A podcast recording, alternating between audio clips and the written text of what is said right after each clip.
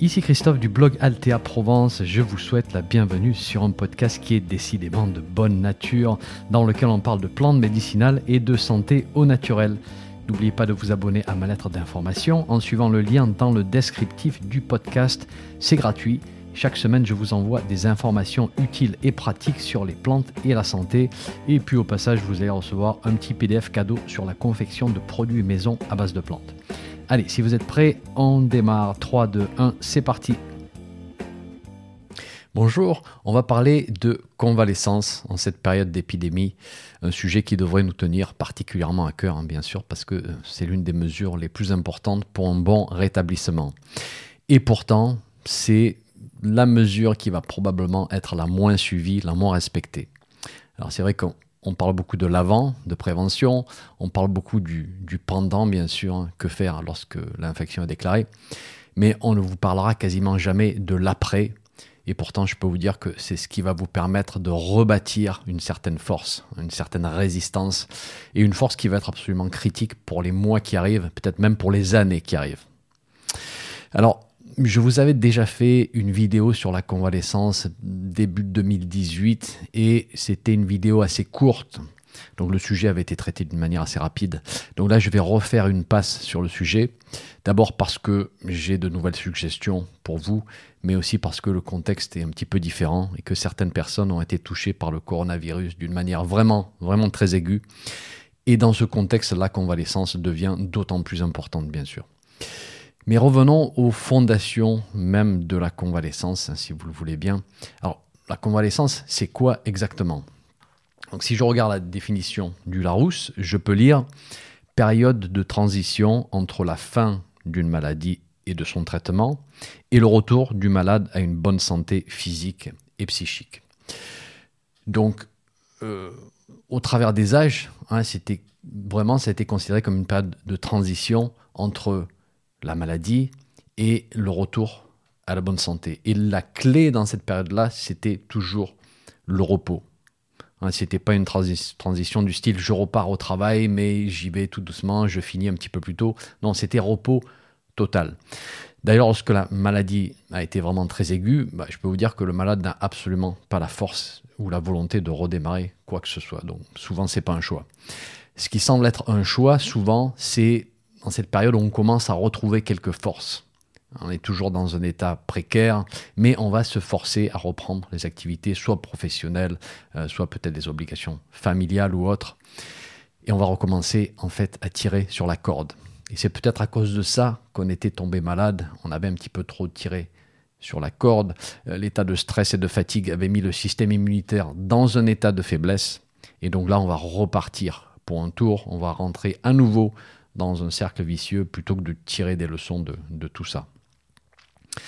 Alors après, bon, je ne veux pas non plus trop simplifier la problématique parce qu'il est clair que de tout temps, lorsqu'on n'avait pas les moyens, lorsqu'on n'avait pas des, personnes autour de nous pour nous aider, pour nous soutenir pendant cette période d'arrêt d'activité, eh ben, il fallait bien subvenir aux besoins de la famille. Donc voilà, je ne suis pas en train de dire que c'est facile, je suis simplement en train de dire que c'est absolument nécessaire de réfléchir à tous les moyens possibles pour se donner une période de repos et de retour à la santé. C'est ça l'important, retour à la santé, voilà, sans précipiter les choses.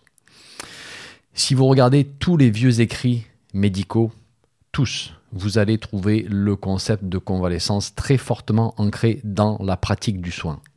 Voilà, C'était quelque chose d'assez systématique dans le passé en fait. Si vous lisez certains vieux romans aussi, vous verrez que voilà, l'héroïne, les, personnes euh, qui ont été malades font leur convalescence après une maladie éprouvante. Donc pourquoi quelque chose qui était considéré comme tellement important dans le passé a disparu aujourd'hui? Ça c'est une bonne question parce que ça nous aide à comprendre bah, comment on est arrivé à la situation actuelle. Alors personnellement, j'ai deux explications en tête, peut-être que vous en avez d'autres, mais ces deux-là expliquent, je pense, pas mal de choses. Alors la première raison est un peu générale et elle ne s'applique pas spécifiquement à cette période de coronavirus, mais je vous en parle tout de même parce que c'est une tendance qu'il faut noter dans nos, sociétés, euh, entre guillemets, modernes. C'est le fait qu'on a fait basculer les problématiques de santé de l'aigu vers le chronique. si vous regardez l'histoire du médicament, il y a en gros deux classes de médicaments qui sont venus changer la donne, vraiment. La première classe, ce sont les anti-inflammatoires, et la deuxième, ce sont les antibiotiques. Ces médicaments ont une grande utilité, bien sûr, pour de nombreuses situations aiguës, si on les utilise bien, mais au fil du temps, on en est venu à reposer de plus en plus sur leur action, en fait, pour cacher nos propres faiblesses. Hein, plutôt que de suivre les principes du vitalisme, de prendre soin de notre immunité, de notre force vitale, eh ben, on a ignoré ces fondations même de la santé parce qu'on savait qu'on avait une béquille. Les antibiotiques sauvent des vies tous les jours, c'est clair, mais c'est aussi une classe de médicaments pour des générations d'immunodéprimés. Les anti-inflammatoires sont super utiles, mais ils sont aussi une excuse pour ne pas remettre en question toute notre hygiène de vie, parce qu'on peut fermer les yeux sur notre situation, prendre des anti-inflammatoires à vie sans jamais se remettre en question. Vous voyez le problème? Donc là encore, oubliez le, coronavirus pour quelques minutes, une situation un petit peu à part. Moi, je parle de la situation générale dans nos sociétés. Donc on en est à un point aujourd'hui où euh, on a fait disparaître en grande partie tout ce qui était aigu. Par contre, on bascule vers toute une autre problématique de maladie chronique et dégénérative qui ne demande pas de convalescence en fait parce que ce sont des maladies qui nous usent à petit feu, un petit peu tous les jours. Quand on est dans le chronique, hein, quand on souffre d'une maladie auto-immune par exemple, on est constamment un petit peu épuisé. Donc en fait, on est constamment un petit peu en convalescence, mais sans le savoir, on ne le reconnaît pas. Donc voilà, je pense que le fait de basculer de l'aigu vers le chronique a fait disparaître une grande partie du besoin de convalescence dans nos sociétés. La deuxième raison, ben, ce sont les demandes de la société moderne de production, tout simplement. Pas le temps de se reposer, pas le temps de récupérer. On peut probablement négocier quelques jours avec le patron, mais euh, selon où on travaille, c'est toujours un petit peu tendu. Et ça, vous allez l'entendre tout autour de vous. Et puis, si on travaille à son compte, eh ben, souvent, il faut aller bosser. Hein. le travail ne va pas se faire tout seul. Donc voilà, je ne suis pas en train de dire là encore que c'est facile. C'est pas facile de, faire une bonne convalescence, mais il faut reconnaître que c'est d'utilité publique si on privilégiait le long terme et la prévention. Voilà. Donc revenons à des considérations pratiques. Comment est-ce qu'on pourrait organiser cette période de convalescence d'une manière idéale En supposant bien sûr qu'on ait une certaine marge de manœuvre? Et par ceci, j'entends une capacité à se concentrer sur nous-mêmes plutôt que d'aller courir, travailler pour les autres. Alors d'abord, il faudrait qu'on fasse la distinction entre la période de convalescence proprement dite et une période que j'appelle post-convalescence. Et vous allez voir, c'est pas exactement pareil. Pour la convalescence, on parle en général d'une durée de quelques jours à quelques semaines pour des infections classiques, en fonction de l'état de fatigue, bien sûr. Et là, avec l'épidémie actuelle, lorsqu'il y a eu complications, vous pouvez allonger ces périodes parce qu'on voit des états de très forte fatigue qui dure. c'est normal, ça a été une maladie très très éprouvante pour certaines personnes et donc la convalescence va être d'autant plus longue. Et pour la post-convalescence, on parlerait de quelques semaines à quelques mois, une période qui vient après. Alors ce qui distingue ces deux phases pour moi, c'est que pendant la convalescence, il y a encore quelques symptômes qui restent. Voilà. Pour une infection respiratoire, typiquement, ça va être une toux ou alors encore quelques difficultés respiratoires qui vont rester pendant peut-être 2-3 semaines. Il peut y avoir nécessité pendant cette période aussi d'un suivi médical bien sûr pour s'assurer qu'il n'y ait pas en rechute parce que parfois c'est pas si clair que ça. Et si vous regardez la tradition sur l'utilisation des plantes, vous verrez qu'on n'arrêtait pas la prise des plantes au moment où on voyait que le plus gros de l'infection était terminé et qu'on savait qu'on était probablement sorti d'affaire on continuait tant qu'il restait des symptômes. Et encore, on rajoutait aussi, même quelques jours après la fin des symptômes, juste pour s'assurer que tout était bien bouclé, bien terminé. Voilà, aujourd'hui, c'est vrai que la tendance est qu'on va arrêter euh, un petit peu trop tôt. Ça, c'est problématique. Alors, typiquement, dans cette période de convalescence, on va agir sur trois axes. D'abord, aider les poumons à se remettre, un état, vu qu'il y a toujours quelques manifestations en général. Alors, s'il y a d'autres manifestations, ah, il, peut y avoir des manifestations digestives, par exemple, ou autres, bah, bien sûr, on va donner un petit coup de pouce de ce côté-là aussi. Ça va dépendre de la personne, de sa situation. Mais pour simplifier notre discussion, je vais supposer qu'il reste simplement un petit quelque chose au niveau respiratoire. Ensuite, numéro 2, réchauffer la personne qui est faible. Hein, elle est toujours faible, elle est toujours dans des états, entre guillemets, de froideur. Et pour finir, stimuler l'immunité si nécessaire. Et là, on, reste en fait dans des, dans des mélanges à infusion similaires à ce que je vous avais présenté dans des vidéos précédentes, mais on va prendre ces mélanges moins souvent dans la journée. Voilà, si on prend sous forme d'infusion, on va faire par exemple 2 à 3 tasses par jour, c'est suffisant. Pour aider les poumons à évacuer les déchets qui sont toujours présents, on revient à nos plantes classiques qui ont des propriétés mucolytiques, c'est-à-dire qui fluidifient le mucus des bronches des plantes expectorantes, c'est-à-dire qui aident à l'évacuation de ces déchets. Alors on a le thym, on a l'hysope qui est excellente, le lyre terrestre, très commune dans nos campagnes, l'aunay, le marube, l'eucalyptus, les bourgeons de pin ou de sapin. Je vous ai déjà parlé hein, de, de toutes ces plantes dans le passé. Alors je vais en rajouter deux ici me paraissent vraiment intéressantes. La première, c'est la pulmonaire. Pulmonaria officinalis. On utilise la feuille de pulmonaire. C'est une plante de la famille des Boraginacées. Et elle a cette réputation d'aider les poumons à se réparer lorsqu'ils ont vraiment souffert grâce à sa teneur en silice. Alors il y, a, probablement d'autres constituants qui expliquent son action, mais on parle beaucoup de sa teneur en, silice parce qu'il faut de la silice pour fabriquer du collagène et les poumons sont très riches en collagène en fait. Voilà. Donc c'est quelque chose que je rajouterai volontiers au mélange en cette période. La deuxième plante, c'est le bouillon blanc, aussi excellent de ce point de vue-là, pour aider les poumons à récupérer d'un fort stress, d'une forte inflammation. La feuille plus que la fleur, un petit peu plus spécifique ici. Euh, par contre, attention si vous utilisez la feuille de bouillon blanc ou d'autres molènes, hein, si vous les utilisez sous forme d'infusion, euh, il faut passer l'infusion au travers de plusieurs couches de tissu ou alors au travers d'un filtre à café non blanchi, parce qu'il faut arriver à filtrer les petits poils irritants des feuilles. Alors l'utilisation des fleurs de molène est très bien aussi, mais elles seront un petit peu moins spécifiques ici de mon point de vue. Mais plus simple à utiliser sous forme d'infusion. Voilà, c'est un, c'est un choix. Pour réchauffer la personne, on utilise des plantes dites réchauffantes ou épicées. Alors ça peut être des plantes aromatiques à caractère chaud, comme le thym, l'origan, la sarriette. Ça peut être aussi des épices comme le gingembre. On a beaucoup parlé du, gingembre, hein, c'est euh, dans les derniers, derniers épisodes.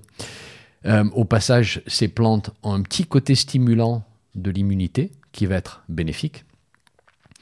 Pour rester avec l'immunité, euh, chez les médecins américains, dans les années 1800, on voyait fréquemment l'utilisation de l'échinacée pendant la convalescence après une épidémie de grippe qui avait été vraiment très éprouvante. Alors je sais qu'on ne parle pas de grippe ici spécifiquement, mais les grands principes comme soutenir l'immunité tiennent toujours. Et pourquoi je vous parle de, la tradition américaine? Parce qu'on parle d'échinacée ici, une plante qui nous vient des contrées américaines. Le docteur Felter, par exemple, hein, qui a laissé des, des ouvrages de référence assez connus pour les praticiens aujourd'hui, explique à son époque que lorsque la personne a été épuisée par une telle infection, l'échinacée peut être déterminante pour assurer une bonne convalescence. Justement parce que la personne est très faible, parce que l'immunité a été très sollicitée, ça va un petit peu mieux, mais il y a encore un petit risque de rechute. On est un petit peu entre les deux et on veut éviter bien sûr une rechute. Donc l'échinacée peut avoir une utilité et là ça va être en fonction de l'état de faiblesse et de fatigue pendant cette période. Je pense que l'astragale de Chine est encore plus adaptée ici, vu qu'elle a aussi cet aspect de, protection des bronches qui ont beaucoup souffert en général. Et notez que ces plantes sont très souvent utilisées avant une infection, en prévention, et on ne pense jamais à les utiliser juste après, pendant la convalescence. C'est dommage parce que, comme je vous ai dit, elles peuvent avoir euh, une utilité pendant cette période-là. Alors juste une petite parenthèse, mais je vais juste vous donner les grands axes de travail ici hein, pour que vous arriviez à comprendre comment personnellement j'accompagnerai cette période. Alors bien sûr, ensuite, il faut sélectionner les plantes pour chaque axe de travail. Il faut arriver à à déterminer la bonne quantité. Ça, c'est l'étape d'après. Et pour illustrer mes propos, je vous ai mis sur mon site, dans l'article associé à cet épisode, je vous ai mis des exemples de mélange, voilà, pour vous donner une idée de ce que je ferai personnellement. Et le lien vers l'article se trouve dans la description de cet épisode. Et puis surtout, outre les plantes, on va laisser faire le repos. Repos, repos, repos physique, repos intellectuel. Une convalescence, c'est pas euh, passer une journée devant un écran à travailler. Ça, c'est pas du repos. Voilà. Lire et dormir, ça, c'est du repos. On va essayer aussi de profiter du soleil régulièrement dans la journée. Euh, ça fait du bien. On a passé une période à l'intérieur pendant qu'on était malade, souvent sous des lumières artificielles. Donc là, on va profiter de la lumière naturelle du soleil pour remettre certaines pendules biologiques à l'heure et ça peut être simplement un fauteuil devant une fenêtre ensoleillée en train de, lire. Ça peut être aussi simple que ça. D'un point de vue alimentation, vous verrez que dans de nombreuses traditions, on parle de bouillon et de soupe. On parle d'aliments cuits qui sont faciles à digérer. Voilà, c'est une période pendant laquelle le système digestif tourne plutôt au ralenti. Il a du mal à se relancer. Euh, donc il va vite être encombré D'ailleurs, l'appétit est souvent faible, le feu digestif est faible, et donc il faut aller tout doucement. Soupe de légumes, euh, légumes cuits accompagnés d'huile d'olive et d'aromates ou d'un petit peu d'épices qui vont réchauffer la digestion. Un des bouillons classiques, c'était le bouillon de poule, hein, qui est très digeste et qui commence à fournir à la personne des nutriments essentiels pour se rebâtir, des protéines en particulier. Euh, les gruaux sont intéressants on peut faire un gruau de, sarrasin, par exemple. On fait cuire du sarrasin, on rajoute des petits morceaux de noix, des raisins secs, un petit peu de miel. Voilà, c'est en général très digeste. Du côté anglais, on retrouve souvent des gruaux avec des flocons d'avoine, avec de la pulpe de différents fruits, un petit peu de miel. Voilà. Il faut s'adapter à ses capacités digestives du moment et faire des préparations qui sont vraiment très digestes. Et puis, avec un peu de patience, on va retrouver peu à peu nos forces. Et puis, l'infection ne sera plus qu'un mauvais souvenir. Mais voilà, parfois, ça, peut être long, il faut être patient. Ensuite, on a une période que je vais appeler post-convalescence. On a retrouvé une grande partie de nos forces. Il n'y a plus de symptômes respiratoires ou autres, mais on se traîne encore un petit peu. Voilà, il y a cette fatigue qui persiste. Et là, on se retrouve très souvent obligé de repartir au travail. Eh oui, c'est comme ça. Alors, trois axes qui me semblent importants dans cette période. Reminéraliser la personne, stimuler les organes d'élimination et utiliser des toniques pour relancer la vitalité. D'abord, pourquoi reminéraliser la personne? Eh bien, lorsque vous avez une infection, le système immunitaire utilise énormément de minéraux. Pour vous donner juste un exemple, le magnésium est utilisé pour activer les macrophages pour favoriser la prolifération des lymphocytes, pour permettre aux toxines de se verrouiller sur les monocytes, etc. etc. Ces minéraux participent à énormément de réactions immunitaires ou pas. Euh, et puis vous pouvez vous imaginer qu'on a non seulement on a tapé dans nos réserves de minéraux pendant cette période, mais aussi on n'a pas mangé grand-chose lorsqu'on était malade. Et vu qu'on a un petit peu des carences euh, quasi euh, planétaires en ces minéraux-là, eh la période de post-convalescence, ça va être un bon moment pour se reminéraliser. Beaucoup de plantes sont riches en minéraux et on trouve en général ces plantes au printemps, ça tombe bien.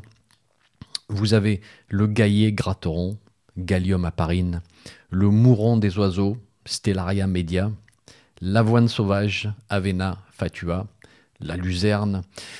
Toutes ces plantes regorgent de minéraux. On peut les préparer en infusion une fois qu'on les a faites sécher. Hein, ça donnera une meilleure extraction des minéraux. Et puis bien sûr l'ortie, hein, c'est un petit peu la, reine des plantes minéralisantes ici, avec ce petit aspect dépuratif hein, qui va couvrir deux axes ici. Ce qui nous amène donc à l'axe numéro 2, stimuler les organes d'élimination en douceur, le foie, les reins, le système lymphatique, parce que de nombreux déchets immunitaires ont été fabriqués par le corps pendant l'infection, et donc tous ces organes ont été très sollicités. Alors l'ortie a cette action très importante sur les reins, hein, dépuratif des reins. On peut rajouter le romarin ici par exemple, qui, qui va avoir un effet dépuratif sur le foie. Alors on pourrait utiliser de la racine de pissenlit ou de la racine de bardane aussi, mais je vais garder quelque chose de simple qu'on peut faire sous forme d'infusion plutôt que de devoir préparer des décoctions avec ces racines-là. Donc je vais garder plutôt le romarin dans mes exemples sur mon site. Et le romarin est intéressant parce que c'est aussi une plante, une de nos plantes toniques hein, qui relance un petit peu la vitalité et donc elle couvre également l'axe 3. Dans cet axe dépuratif, je propose aussi de stimuler la circulation lymphatique pour aider l'évacuation des déchets immunitaires, très important, avec des plantes comme la brunelle, Prunella vulgaris, ou la scrofulaire noueuse, Scrofularia nodosa, de plantes qui vont être assez spécifiques ici, euh, parce que le système lymphatique a été très sollicité tout simplement lors de l'infection. Ensuite, l'axe numéro 3, utiliser des toniques pour aider la personne fatiguée. Alors là encore, c'est une approche très classique dans notre tradition pour aider la personne à se relancer dans la vie active, parce qu'elle est vraiment elle se traîne, elle est fatiguée, cette fatigue semble persister. Alors dans nos plantes locales, nous avons le romarin, nous avons l'angélique, archangélique, deux plantes toniques par excellence qui vont agir sur des systèmes d'organes multiples hein, pour relancer toute la machine. Et puis nous avons aussi, et même je dirais nous avons surtout, cette grande catégorie des plantes adaptogènes qui nous viennent de médecine chinoise, de médecine ayurvédique et aussi des études faites euh, en Russie dans les années 1940-1980 voilà, ce sont des plantes qui nous aident à traverser des épisodes éprouvants de la vie et qui nous aident à retrouver peu à peu notre vitalité. Alors il y en a de nombreuses, je vous en citerai deux classiques ici, l'éleutérocoque et le ginseng asiatique, ce dernier étant le plus chaud, le plus stimulant. Et justement, il peut être utile pour se sortir de, ces périodes de, de grande faiblesse post-convalescence. Et gardez en tête qu'il faut souvent plusieurs semaines de prise pour que ces plantes adaptogènes commencent à se faire remarquer. Voilà, il faut être patient. Dernier point, c'est la relance digestive. Parce que pendant cette période, dans le passé, si on voyait que la personne n'avait toujours pas retrouvé l'appétit, que la digestion était toujours très lente, on essayait de faire quelque chose pour relancer la digestion, pour relancer cette envie de, de manger, parce que pour reprendre des forces, à un moment, il faut se nourrir. Et la plante la plus utilisée ici, c'était la gentiane. Une trentaine de gouttes de la teinture des racines dans un, doigt d'eau. Euh, et on utilisait toujours ces plantes amères quelques minutes avant le début du repas, en fait, pour réveiller le système digestif et ramener la sensation de faim. Donc voilà pour les grands axes de travail. Je pense qu'il est vraiment important de, comprendre ces axes plutôt que je vous donne des recettes très détaillées euh, sans, vous expliquer en fait comment j'ai fait mon choix. Voilà, je pense que c'est au travers de cette compréhension qu'on peut devenir plus indépendant. Donc c'est important de, comprendre pourquoi je fais certaines choses. Mais si vous allez voir sur mon site, comme je vous ai dit, je vais vous donner des exemples de préparation pour illustrer mes propos. Voilà. C'est tout pour cet épisode. Euh, si vous êtes en convalescence, en tout cas, je vous souhaite bon courage. Surtout, reposez-vous bien et je vous retrouve très vite pour un prochain épisode. Un petit message avant de vous laisser. Si vous avez aimé ce podcast, merci de laisser une évaluation sur votre plateforme de podcast favorite. Ça permettra à d'autres personnes de découvrir mon podcast et d'en profiter. Un grand merci.